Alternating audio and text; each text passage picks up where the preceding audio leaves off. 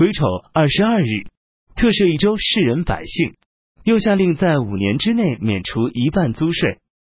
乙卯二十四日，任命邓艾为太尉，增加十亿两万户；任命钟会为司徒，增加十亿一万户。皇太后郭氏去世，邓艾在成都，颇为居功自傲。他对蜀国的士大大夫们说：“诸君多亏是遇到了我，所以才能有今日。如果遇到东汉初年吴汉那样的人，恐怕已经灭亡了。”邓艾写信对进公司马昭说：“用兵有先造声势，然后发兵的情形。如今乘平定蜀国的威势去攻打吴国，吴人必将受到震恐。”这是一举攻灭吴国的大好时机，但是我们在大规模用兵之后，将士们都十分疲劳，不能立即用兵，应暂缓一些时日。我想留下陇右兵二万人，蜀兵二万人，在这里主盐炼铁，以备军事农事之用，同时制作舟船，预先为顺流攻吴做准备，然后派出使者告以利害，吴国必定归顺。可以不用征战就平定吴国。如今因后代刘禅已招致孙休，封刘禅为扶风王，赐给他资财，供给他左右侍奉之人。扶风郡有董卓物，可当作他的公社，赐给他儿子以公侯的爵位，以郡内的县为十邑，以此来显示归顺所受到的恩宠。在开放广陵、城阳二郡作为封国，以等待无人归顺。这样，他们畏惧我们的威严，感念我们的恩德，就会望风而顺从了。司马昭让监军卫去小谕邓艾说：“做事当须上报，不宜立即按己意实行。”邓艾严厉的说：“我受命出征，奉行只是给我的计策。现在首恶已经归服，至于秉承旨意授予他们官爵，以安抚刚刚依附之人，我认为也是合乎权宜的计策。”如今蜀举国上下都已归顺，国土南至南海，东接吴国，应该尽早使其镇定下来。如果等待朝廷命令，来往于道路，就会拖延时日。春秋之意说，大大夫出国在外，如果有可以安社稷、立国家之事，自行决断是可以的。如今吴国尚未归服，势必与蜀国联合，所以不可拘于常理。而失去事情的机会。兵法上说：“进不求名，退不避罪。”我虽然没有古人的节操，也终究不会自我疑惑而损害国家利益。钟会内心怀有叛离之志，姜维已有所察觉，就想促成他的作乱，于是就劝说钟会：“听说您自淮南之战以来，计策从未有过失误，司马氏能够昌盛，全依赖您的力量。”如今又平定了蜀国，威德振势，百姓颂扬您的功劳，主上畏惧您的谋略，您还想因此安然而归吗？何不效法陶朱公范蠡，泛舟湖上远避是非，以保全自己的功名性命呢？钟会说：“您说的太远了，我不能离开。而且从现在的形势看，还没有到这种地步。”姜维说：“其他的事情凭您的智慧。”力量就能做到，用不着我多说了。从此，他们俩感情融洽，关系密切，出则同车，坐则同席。钟会因邓艾承旨专权行事，就与魏一起密报邓艾有谋反的表现。钟会善于模仿别人的字体，就在间隔拦截了邓艾的奏章和上报事情的书信，改写了其中的话，让言辞狂悖傲慢，有很多居功自夸之处。同时又毁掉进公司马昭的回信，亲手重新再写，以使邓艾生疑。咸熙元年甲申，公元二百六十四年春季正月，人臣遗物，诏令用囚车押回邓艾。进公司马昭怕邓艾不从命，就命令钟会进军成都，又派遣贾充率兵入斜谷。司马昭则亲自率领大军，跟着魏帝到达长安。因诸王公都在邺城，就任命山涛为行军司马，镇守邺城。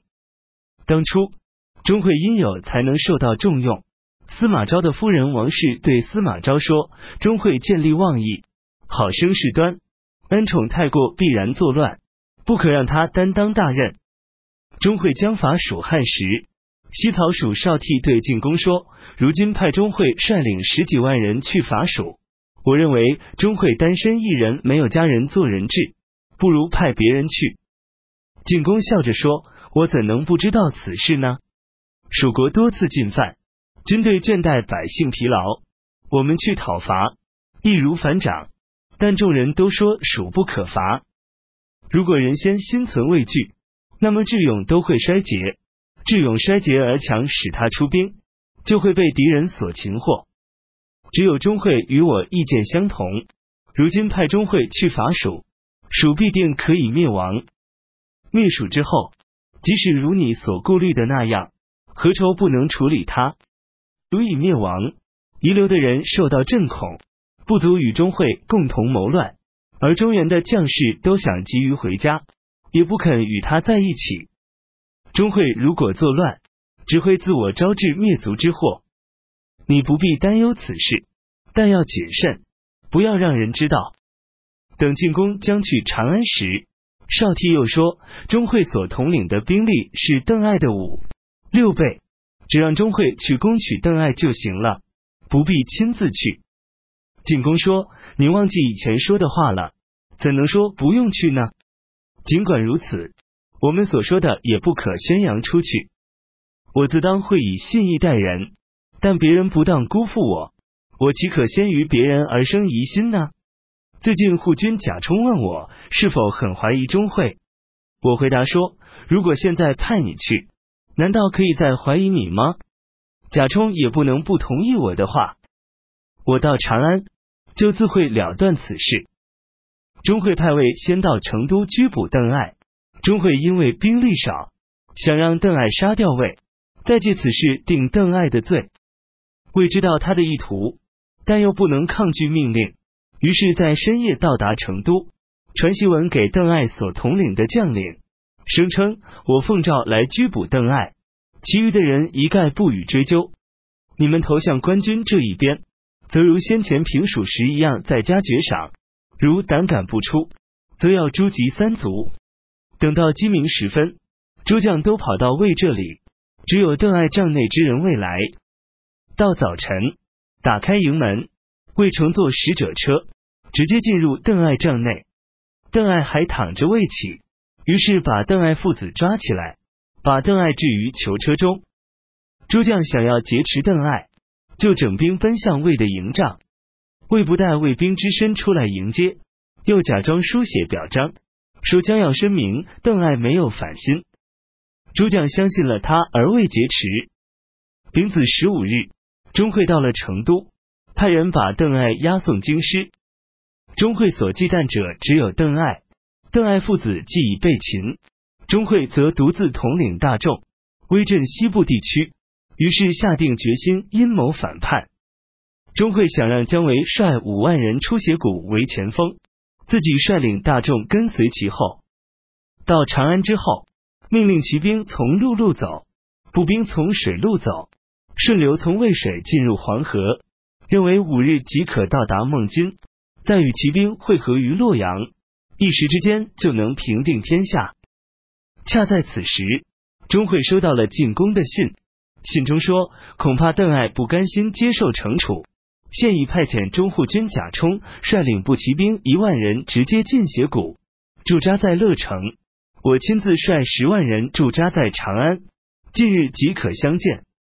钟会接到书信，大惊失色，叫来亲信之人，对他们说：如果只取邓艾。相国知道我能独自办理，如今带来重兵，必定觉察到我有变异，我们应当迅速发难。事情成功了，就可得天下；不成功，就可以退保蜀汉，仍可做个刘备一样的人。丁丑十六日，钟会把护军、郡守、衙门骑都以上以及过去的蜀国官吏都请了来，在成都的朝堂为郭太后致哀。并假造了太后的遗诏，说让钟会起兵废掉司马昭，把遗诏向座上众人宣布，让大家议论之后，开始授官任职，又让所亲信之人带领诸军，把所请来的群官都关在益州各官署的屋中，关闭了城门宫门，派重兵把守。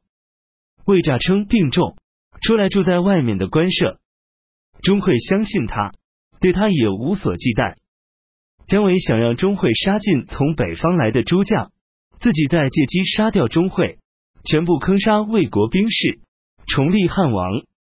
他给刘禅写密信说，希望陛下再忍受数日之辱，我要让国家危而复安，日月忧而复明。钟会想听从姜维的意见诛杀诸将，但仍犹豫不决。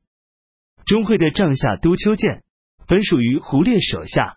钟会喜爱并信任他，丘建怜悯胡烈一人独自被囚，就请求钟会让他允许一名亲兵进出取饮食，各衙门将也都随此例让一人进来侍奉。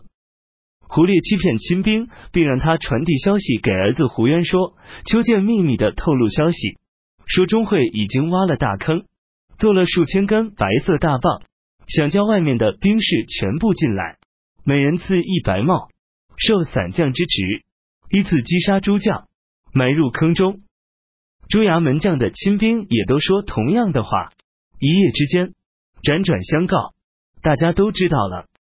己卯十八日中午时分，胡渊率领其父的兵士擂鼓而出，各军也都不约而同的呐喊着跑出来，竟然连督促之人都没有，就争先恐后的跑向城里。当时钟会正在给姜维铠甲兵器，报告说外面有汹汹嘈杂之声，好像是失火似的。一会儿又报告说有兵跑往城里，钟会大惊，问姜维说：“兵来似乎是想作乱，应当怎么办？”姜维说：“只能攻击他们。”钟会派兵去杀那些被关起来的衙门将、郡守，而里面的人都拿起鸡案顶住门。兵士砍门却砍不破。过了一会儿，城外的人爬着梯子登上城墙，有的人焚烧城内的屋子。兵士们像蚂蚁那样乱哄哄的涌进来，箭如雨下。那些衙门将、郡守都从屋子上爬出来，与他们手下的军士汇合在一处。姜维带着钟会左右拼杀，亲手杀死五六人，众人格杀了姜维。又争相向前杀死了钟会，钟会的将士死了数百人，兵士们又杀了蜀汉太子刘和姜维的妻子儿女，并到处抢掠，死伤满地，一片狼藉。魏部署诸将去平息，过了几天才平定下来。邓艾本营的将士追上囚车，把邓艾救出，并迎接回来。魏认为自己与钟会共同陷害邓艾。恐怕他回来会有变乱，就派遣护军田旭等人领兵去袭击邓艾，在绵竹西边遇上，于是杀了邓艾父子。当初邓艾进入江油时，田旭不往前进，邓艾想杀了他，后来又放了他。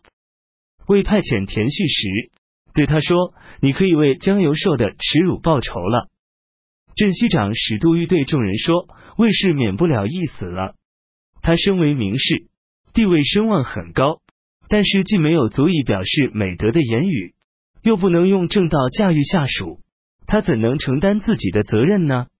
魏听到后，不等驾车就跑去感谢杜预。